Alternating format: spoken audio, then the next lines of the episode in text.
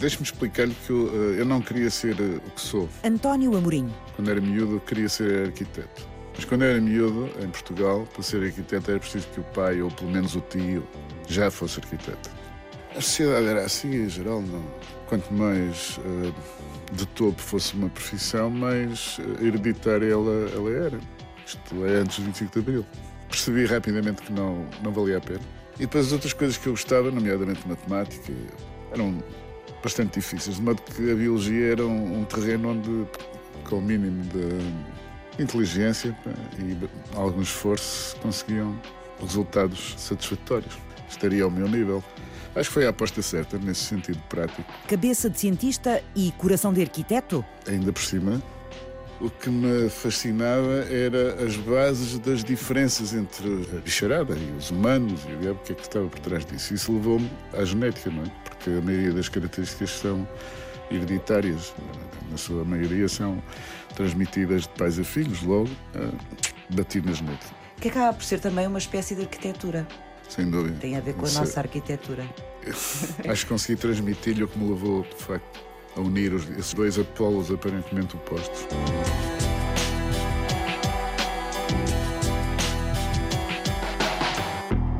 Naquela altura, o DNA ainda não era popular. Julgava-se que era uma. Quimicamente era inacessível, quer dizer, que não daria para investigar diretamente. De modo que nós estudávamos características indiretas, embora soubéssemos já que eram ditadas pelo conteúdo do, do DNA, do material genético, mas eram indiretas. Portanto, no fundo, eram aquilo que se chamavam os grupos sanguíneos. Algumas dessas características podiam ser utilizadas, se estudadas com afinco, para elucidar questões de parentesco, por exemplo, ou quanto à identificação de amostras, eh, se elas provinham ou não de determinado indivíduo. E, portanto, mesmo nessa altura, antes do DNA entrar na, na cena, já uh, a genética tinha aplicações forenses. E eu, quando entrei na, na, que se pode chamar as aplicações forenses, nunca pensei que pudesse ser um objeto de investigação em si, que fosse um ramo interessante eh, do ponto de vista da inovação e da ciência. E depois aquilo revelou-se uma coisa em si, pela descoberta de que o DNA afinal era acessível à, análise direta. Hoje, o investigador da Universidade do Porto, António Amorim, dirige o mestrado em Genética Forense da Faculdade de Ciências da Universidade do Porto. Portanto, o que tenho trabalhado é sobre genética em geral e, em particular, nas aplicações que se podem chamar forenses. Então, e hoje, se me tivesse que explicar a mim ou aos ouvintes uhum. o que é que é isto da genética forense, o que é que é? Então, primeiro temos que explicar o que é genética Ok. e, pelo menos na minha perspectiva, o que é forense. Genética é o estudo, é parte da biologia, que estuda as regras, as proporções de transmissão de características entre progenitores e descendentes. Forense, à letra, quer dizer aquilo que é público. No sentido moderno, tem mais a ver com o facto de se cristalizar sobre um facto que as pessoas não duvidam, que pelo menos duas pessoas observam e concordam que existiu, houve um acidente, houve um homicídio, ou alguém está morto, mas essas duas pessoas, que podem ser individuais ou coletivas, diferem na autoria, por exemplo. Uma diz que quem matou o sujeito foi fulano e, eh, claro, o advogado do fulano diz que não, que foi um outro. No sentido que eu dou à palavra forense neste caso é a existência de um facto estabelecido, aceite, por duas partes pelo menos, mas essas duas partes não concordam quanto à autoria ou causa desse fenómeno. Então, a genética forense é a aplicação da genética, o esclarecimento que a genética pode prestar, ajudando uma ou outra das explicações sobre os tais factos ou fenómenos em causa. E quando a genética forense entrou na investigação criminal, como é que ela mudou a vida da polícia científica, da polícia judiciária? Significou uma mudança eh, muito, muito relevante, muito importante, pelas potencialidades que trouxe. Carlos Farinha, diretor nacional adjunto da PJ. Os vestígios biológicos vieram transformar tudo isto porque são muito mais prováveis de estarem presentes em qualquer cenário. Nós diariamente expulsamos algumas centenas de milhares de células que podem ter ou podem permitir a determinação do nosso perfil de DNA. E assim sendo, a busca dessas amostras, a busca dessas células, sejam escamação, sejam sudação, sejam líquidos orgânicos ou biológicos, sejam uh, vestígios hemáticos, sejam vestígios hemáticos é o sangue, não é? É o sangue, exatamente. Portanto, seja qualquer manifestação biológica da nossa presença num local, isso hoje é possível de ser recolhido. Não é garantido que se consiga recolher, mas é possível de ser recolhido. E uma vez recolhido, pode ser analisado determinado um perfil e, se houver termo de comparação, fazer a identificação, a individualização do dador do vestígio. Quando se começou a propalar que se conseguia tirar perfil de coisas muito vestigiais, como por exemplo cabelos, algumas polícias começaram literalmente, por exemplo, a aspirar o interior de viaturas e a mandar sacos de aspirador para análise forense. Com tudo que lá estava dentro? Claro. Era uma não, feira de DNA. Já não se faz assim, mas chegou a haver situações deste género o que significaria bloquear o laboratório por anos para tentar analisar toda, toda a porcaria que vinha naquele saco. Ficariam anos uh, bloqueados. Mas isso também tem a ver com a formação, como é óbvio que as polícias, claro, à medida que muito... a ciência é mais conhecida, já, já frisei vão que não, fazendo. Já não é, é assim. O geneticista forense António Amorim assenta os pés na terra à euforia que a ferramenta genética despertou na investigação criminal. Isto é um lugar público, o meu acesso não é não é excessivamente restringido. Portanto, se decorrer, espero-se que não, mas se decorresse um crime daqui a umas horas aqui nesta sala, o facto de encontrarem DNA meu aqui pode ser explicado não sendo eu o criminoso. Eu tive outras razões para estar aqui, o acesso a isto não era limitado ao criminoso. Pela presença de um vínculo genético, não podemos diretamente inferir, a não ser nos casos parentescos, não podemos inferir que a autoria. A genética forense não é a dona da verdade, mas trouxe uma nova precisão, em muitos casos, ao trabalho do sistema judiciário. Os Estados Unidos têm correntes civis muito fortes e uma delas é o Innocence Project, que tenta ver se há pessoas que foram condenadas erradamente. Sim. E foram fazer, para os crimes mais graves, foram fazer um levantamento das condenações erradas que foram revistas exatamente pela intervenção do, do DNA. E verificaram que, numa percentagem quase igual à das testemunhas oculares, das clássicas testemunhas oculares, as perícias clássicas eram muito falíveis. As análises de impressões digitais clássicas, de cabelos, balística, tinham muitas falhas, a um nível de erro eh, quase idêntico ao das testemunhas que diziam que o carro era amarelo e afinal era vermelho. Quando eles foram ver a parte de genética forense, a taxa de erro, enquanto que nos outros casos era quase 50%, a taxa de erro da genética forense era inferior a 1% e normalmente eram erros humanos banais. Portanto, erros de transcrição, números trocados, não eram erros científicos e técnicos propriamente ditos. Hoje, o processo de recolha, para os profissionais que o fazem, é muito mais exigente, porque se existe esta panóplia de produção de marcas biológicas, se assim se pode dizer, também quem as vai recolher as produz. E assim sendo, a problemática das contaminações tem que estar sempre presente. Carlos Farinha, diretor nacional adjunto da Polícia Judiciária. E por outro lado ainda, a custódia da prova, a referência de onde é que se recolhe, quando é que se recolhe, quem recolhe, como recolhe e quais os passos seguintes até à análise e à posterior conclusão, têm que estar muito evidenciados o processamento de um local é hoje uma tarefa, por um lado, muito mais exigente, mas também uma tarefa para a qual as pessoas que a fazem estão muito mais bem preparados, porque neste domínio se evoluiu muito nos últimos 10, 15 anos. Uhum. A Polícia Científica da Judiciária nasceu há 60 anos, sem as técnicas modernas da genética a que pudesse deitar a mão. Como é que se investigava então? No início, faziam-se análises dentro das quatro paredes. Recebiam-se amostras, analisavam-se amostras, comparavam-se coisas que não sabiam o que eram com coisas que sabiam o que eram e davam-se relatórios com base na observação e nas conclusões a que se chegava. As amostras biológicas já eram analisáveis sob o ponto de vista da sua natureza biológica. Já se conseguia numa mancha de sangue, por exemplo, determinado o grupo sanguíneo, numa outra mancha corporal, eh, determinar a sua natureza, mas não eram individualizantes. O que havia até então eram essencialmente as impressões digitais, como a análise dos documentos, já então a análise de escrita, igualmente como hoje, a análise química e toxicologia, sendo que ao tempo a toxicologia eram essencialmente os envenenamentos, portanto, os produtos que serviam para alguns crimes conjugais, aquilo com que se temperava a comida servida e que não era propriamente o tempero ideal. Hoje em dia, a toxicologia é outra coisa completamente diferente, está muito mais associada às drogas de abuso e às novas substâncias psicoativas. Trata-se de definir se se trata de uma substância proibida ou não e, em caso de ser, qual o seu grau de princípio ativo e de, de proporção que tem na sua composição.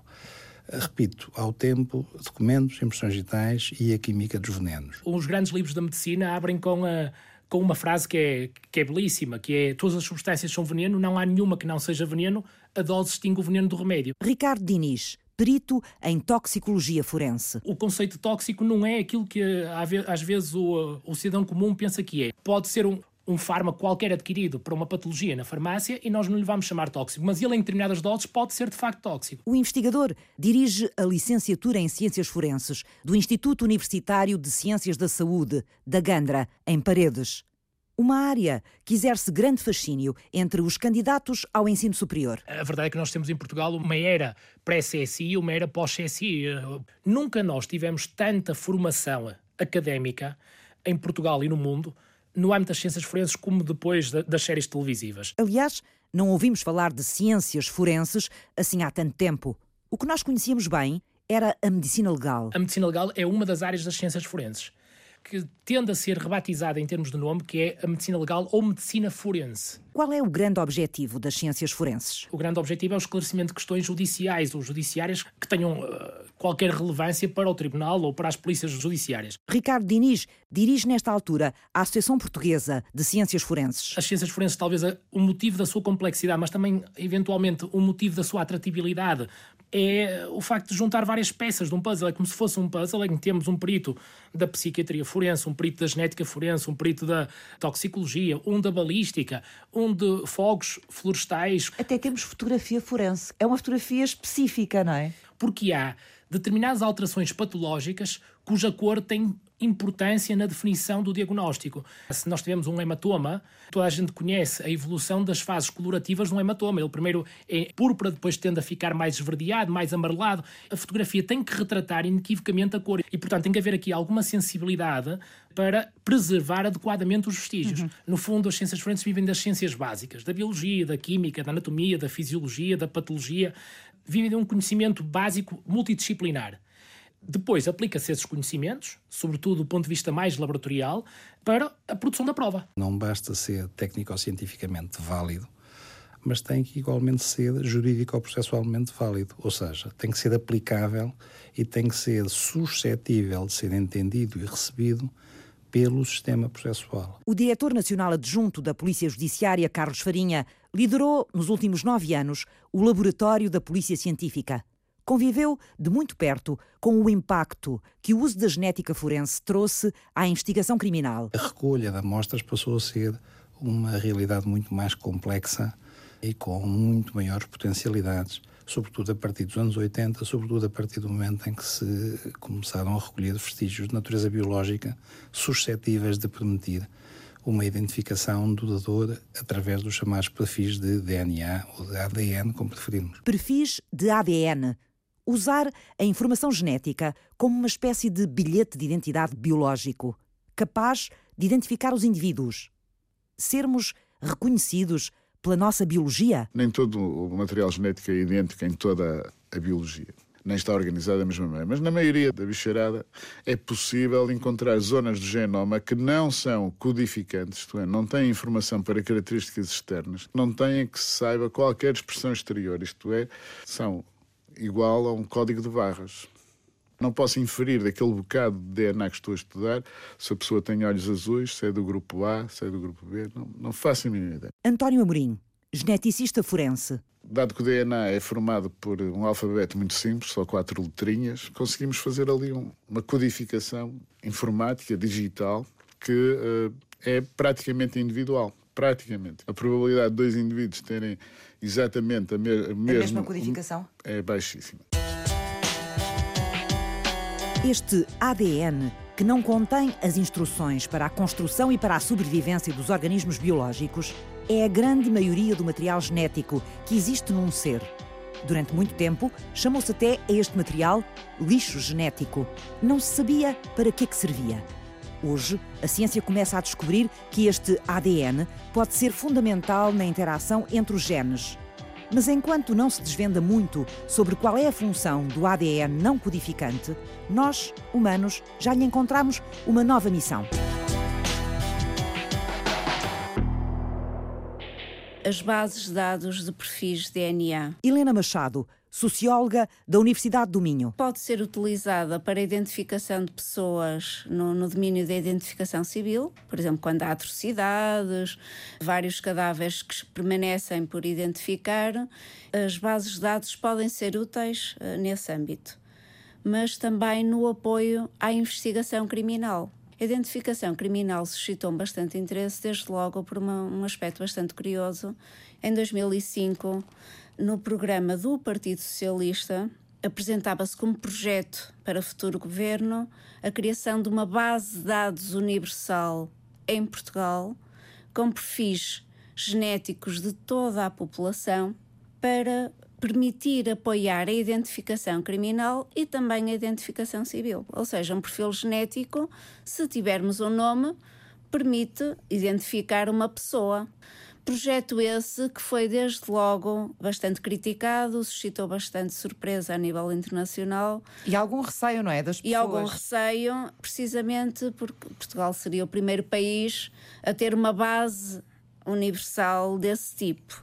Porque normalmente as bases de dados de perfis genéticos para apoio à investigação criminal contêm perfis de pessoas que de algum modo passaram pelo sistema de justiça, ou que foram condenadas, ou que foram suspeitos. Há países que mantêm os perfis suspeitos, portanto, de pessoas que não foram condenadas, enquanto que outros países removem os perfis de suspeitos, ficando só com os perfis de pessoas condenadas. Isso suscitou-me interesse na qualidade de socióloga, porque questões sociais, éticas e políticas são suscitadas pela criação de bases de dados de perfis DNA. O projeto socialista não foi adiante.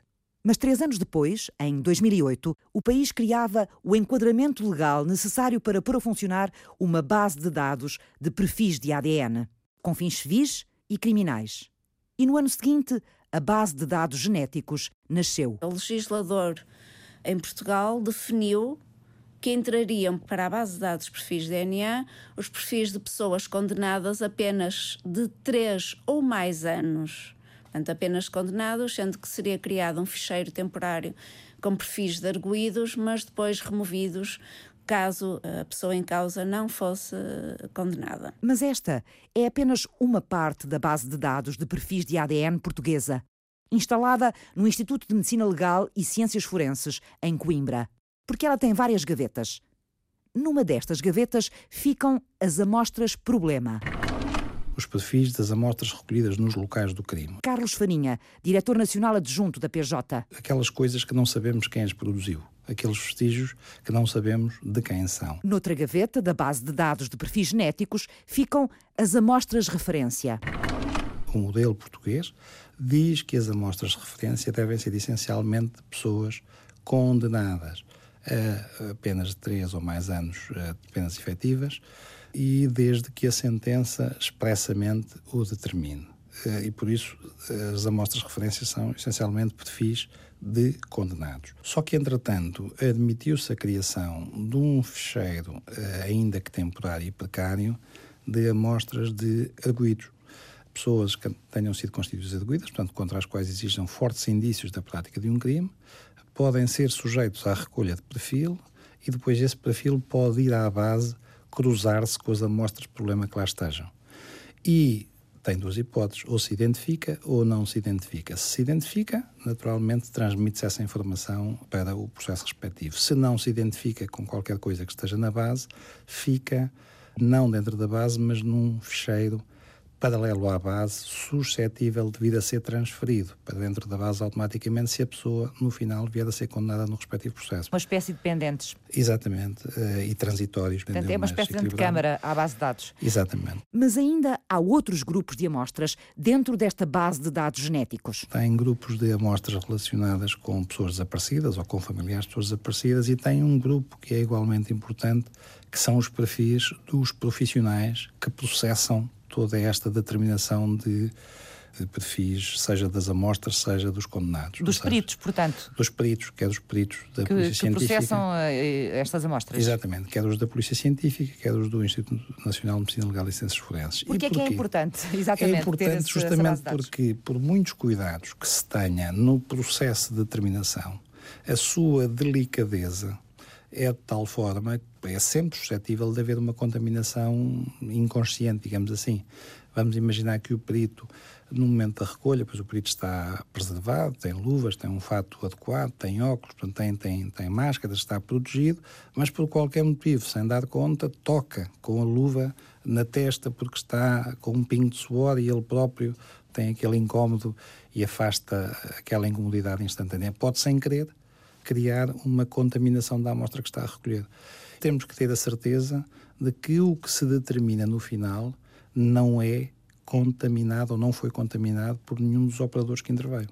É uma salvaguarda e digamos que é uma comparação prévia que se faz com todas as amostras no momento em que estão a ser inseridas na base de dados, começam por ser comparadas contra este fecheiro de profissionais.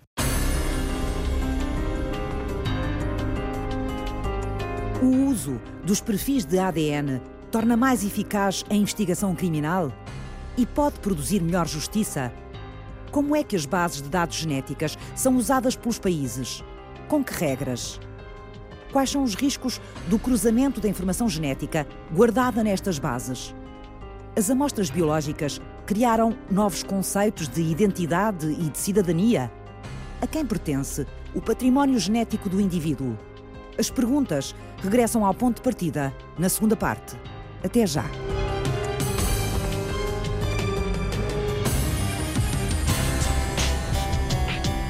Quais são os riscos e os benefícios da utilização do DNA uh, na investigação criminal. Helena Machado, socióloga e investigadora da Universidade do Minho. Como é que funcionam as bases de dados? Como é que a prova de DNA é ou não incorporada na investigação criminal? a nível da União Europeia. Perguntas às quais o projeto Exchange quer responder. O primeiro estudo feito em Portugal sobre a partilha de dados genéticos na investigação criminal.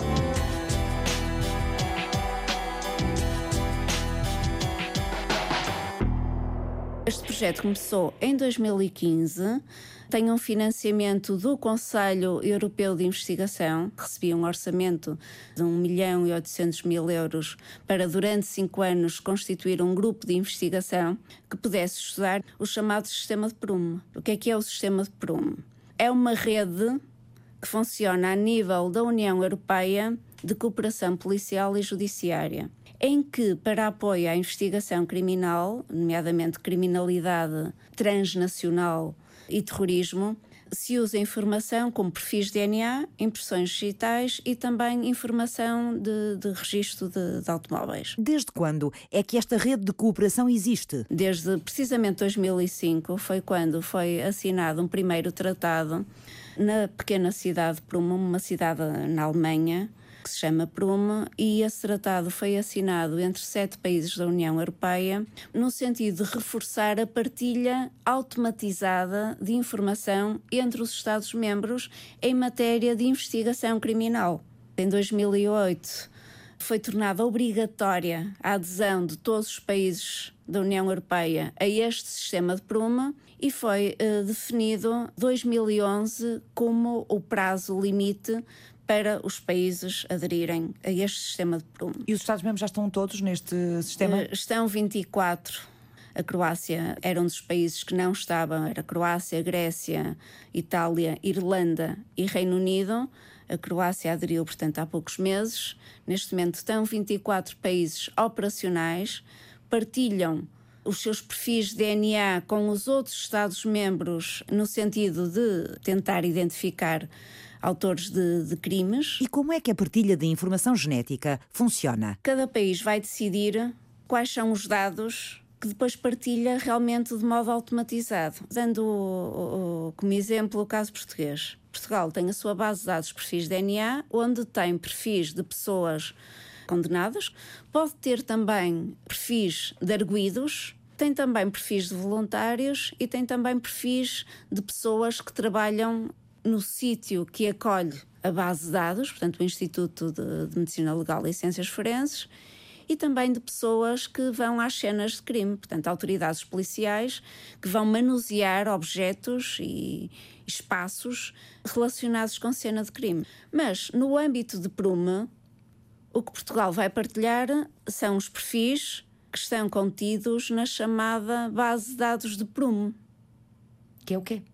Que é o quê? Uh, realmente saberem. serão os representantes da, da base de dados que podem responder melhor essa questão. Não se sabe exatamente o que é Não que sabe exatamente o que é que nós partilhamos, tem que haver uma clarificação em relação a isso, tanto da parte de Portugal como de outros países. Não há propriamente uma base de dados partilhada, há antes uma partilha de bases de dados. Carlos Farinha, diretor nacional adjunto da Polícia Judiciária. Ou seja, a base de um qualquer país pode lançar a questão, isto é, pode enviar uma amostra, um perfil para todas as outras bases europeias ou apenas para uma só. E depois, no prazo de 8 horas em regra, recebe uma resposta da existência de IT ou não IT. O que é que isto significa? Significa se lá há alguma coisa igual àquilo que foi enviado ou se não há lá nada que se identifique. Ah, então funciona houver... neste sistema de pergunta-resposta. Exatamente. O sistema de Prume permitiu às polícias europeias não só partilharem informações genéticas, mas também informações sobre impressões digitais e registros automóveis. Pode acontecer que uma pessoa que está na Polónia e que se desloca para a Alemanha, comete um crime na Alemanha, é identificada pela polícia, é recolhida a saliva e o perfil dessa pessoa fica na base de dados da Alemanha e pode nem ser condenado ou se, se, é condenado, depois regressa ao seu país de origem, cumpre a pena e depois comete novamente um crime no seu país de origem, na Polónia, e o seu perfil não está na base de dados da Polónia. Isto é uma realidade bastante complexa e, e basicamente o objetivo principal é arranjar uma ferramenta para combater a criminalidade mais complexa que implica a mobilidade e grupos organizados. Tipicamente, a criminalidade transfronteiriça é feita por via de grupos. Redes, não é? Redes. Uh, organizadas uhum. uh, que têm uh, objetivos bastante definidos. Portanto, nesse sentido, fala-se em criminalidade transfronteiriça, tendo em, em mente grupos de pessoas que se organizam e que se movimentam pelo espaço europeu. Para se fazer um lançamento de uma questão no plano Prume, deve haver qualquer indicador que nos permita ver tratar-se de uma situação de natureza transnacional. Por qualquer motivo, ou porque o autor pode ter vindo de outro país, ou porque pode ter praticado factos idênticos noutro local, enfim, tem que haver aqui qualquer lastro, qualquer marca de transnacionalidade para se justificar a lógica da pergunta. Por outro lado, também, Pode não haver nenhuma marca de transnacionalidade, mas tratar-se de uma situação de tal forma relevante que, esgotados os meios nacionais, pode-se justificar o lançamento da questão e, portanto, não há nem tem que haver um processo automático de partilha europeia de todas as amostras que temos uh, na nossa base e que não sabemos quem produziu, porque não se ganharia em termos de eficácia com isso. Em três anos, o que é que o projeto Exchange já investigou sobre o cruzamento de informação e o funcionamento das bases de dados genéticas na União Europeia? O que nós fizemos foi conduzir entrevistas em 22 países. Há vários objetivos em comum precisamente combater a criminalidade transfronteiriça e o terrorismo, mas depois cada país tem as suas contingências locais, depende de recursos humanos, depende de questões organizacionais, que são elas muito diferenciadas. Além dos técnicos que trabalham com as bases de dados, o Exchange quer saber também como é que quem faz parte do sistema judicial olha para este instrumento de partilha de informação? O projeto tenta compreender, numa perspectiva multifacetada, os riscos e os benefícios da utilização de, do DNA no sistema de justiça criminal. O Exchange avalia e compara ainda a forma como cada país regula as bases de dados genéticas. Legislações mais restritivas, como é o caso da legislação em Portugal, e legislações mais expansivas e que dão naturalmente aso a que as bases de dados sejam maiores. Eu vou dar um exemplo muito concreto. Enquanto que em Portugal temos cerca de 11 mil perfis de DNA e realmente a legislação define que só podem entrar perfis de condenados apenas de 3 ou mais anos e por ordem judicial, em França 75% dos perfis e França já tem a segunda maior base de dados de perfis DNA da Europa, logo a seguir ao Reino Unido, mas 75% dos perfis que lá estão contidos são de suspeitos inclusive até de suspeitos, por exemplo, de terem participado em manifestações sim, precisamente. públicas. Sim, sim, sim, sim. Qualquer atividade que dê aso a suspeição da parte da polícia de que são atividades que podem, no presente ou no futuro, conduzir à prática de um crime, os perfis dessas pessoas são armazenados na base de dados nacional. Este novo instrumento que une agora as polícias europeias não levanta interrogações éticas? Claro que levanta um conjunto de restrições e limitações, de, desde logo pela chamada proteção de dados pessoais, que nos deve orientar a todos. Carlos Farinha, diretor nacional adjunto da PJ. É um farol que esteve sempre presente na legislação de todos os países, até porque é um dos indicadores eh, das instituições comunitárias para que seja respeitado, ou seja, as regras têm que obedecer aos princípios europeus em matéria de proteção de dados pessoais. Por outro lado, é igualmente importante perceber que esta comparação deve ser feita quando as circunstâncias o exigem e que aquilo que a comparação vai dizer não é nada sobre a natureza da pessoa os perfis não são codificantes. O que é que isto quer dizer? Aquela informação não é mais do que um código de barras. Não me diz nada sobre as características da pessoa, seja de origem rássica, seja de estatura, seja de idade, seja de previsão da evolução genética, não me diz nada sobre a pessoa, sobre a sua genética, senão a possibilidade de individualizar permitem chegar aos eventuais criminosos por comparação. E por isso é que a base de dados deve ser uma base de dados rica. Quantas mais amostras que estejam nas bases de dados, mais suscetível é que a comparação tenha um resultado positivo. As dúvidas sobre como tem que se proteger esta matéria têm levado a algumas soluções mais restritivas, sob o ponto de vista legal, no receio de que, eh, de ter-se um perfil de DNA de uma amostra colhida no local do crime possa significar saber-se muito mais, mais do que aquilo que se deveria sobre o dador da amostra. Da investigação de três anos sobre estas bases de dados, a socióloga Helena Machado levanta outras preocupações. O que é semelhante na ação da polícia é uma vigilância e uma atitude mais proativa de recolha de perfis de DNA junto das populações ou indivíduos que são considerados de risco. Minorias étnicas, estrangeiros, Dados que temos em relação a países como o Reino Unido ou os Estados Unidos indicam que nas bases de dados perfis de DNA há uma sobre-representação de comunidades negras, por exemplo. Sendo que o que se está agora a tentar, em termos das políticas securitárias da União Europeia, é desenvolver a interoperabilidade entre sistemas, o que significa que sistemas, por exemplo, de controle da mobilidade entre fronteiras esse controle é feito diariamente nos aeroportos, pode uh, servir para ser cruzado com informação que por hora só está em bases de dados criminais.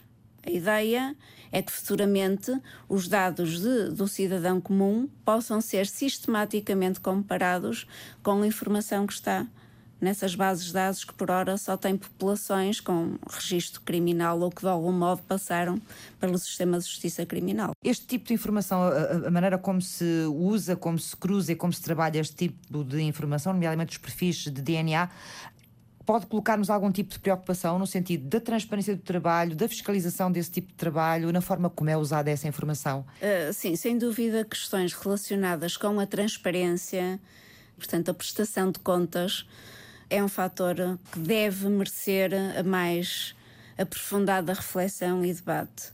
Eu parto do pressuposto que as autoridades policiais e o sistema de justiça criminal atua sempre de boa fé, ou seja, no sentido de tornar as sociedades mais seguras.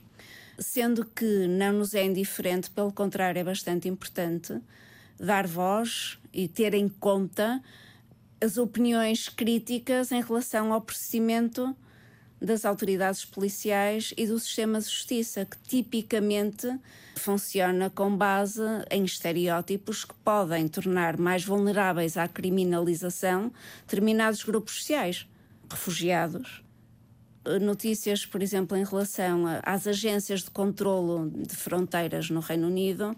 Eu dou o exemplo do Reino Unido porque já há trabalho publicado sobre uh, esse país em concreto, ou seja, não significa que o mesmo não esteja a acontecer uh, noutros países, mas mostra que populações migrantes e que entram dentro do chapéu do que se chama uh, irregular migration, portanto, a, a, imigração ilegal, embora não goste muito do termo, da tradução que se faz para português, mas mostra que há tecnologias, nomeadamente genéticas e experimentais, como a inferência fenotípica, que é a capacidade de prever a aparência física de uma pessoa através de uma amostra biológica, mas que estão a ser feitas junto dessas populações migrantes, refugiados pessoas que requerem asilo, testar tecnologias genéticas experimentais no sentido de corroborar o que os indivíduos diziam. Os indivíduos diziam, por exemplo, eu sou marroquino e fazia-se um teste genético para perceber se a probabilidade da pessoa ser do Norte de África, e concretamente marroquina, era elevada ou não. Isto com base em testes genéticos de âmbito populacional. Como se confia tão desmesuradamente no DNA, a quantidade de decisões que pode ser decisões magnas que podem ser tomadas com base no DNA é assustadora. António Amorim, geneticista forense da Universidade do Porto. A grande falha da, da genética forense neste momento é eh, quando ela comunica com os não peritos. E os mal-entendidos são tão internos como externos. Nós também, dentro da comunidade da, da genética forense, temos algumas dissensões que não mostramos ao exterior, mas temos também as nossas questiúnculas, e isso tem que ser resolvido rapidamente, porque o poder atómico daquilo que andamos a fazer não, não é compatível com esta, com esta indefinição, com estas ambiguidades. E, portanto, nós estamos a influenciar muito o futuro, eh, às vezes individual, outras vezes coletivo, com coisas que se calhar não estamos a saber comunicar bem, nem estamos a entender bem entre nós. Ou seja, a mesma prova genética podia ser, se calhar, apresentada de formas diferentes conforme os peritos. Em pouco mais de três décadas, a informação genética aplicada à vigilância social, à segurança, ao crime e à justiça começou a percorrer um caminho que, a par das maravilhas que parece oferecer, levanta novas questões que todos os dias nos desafiam.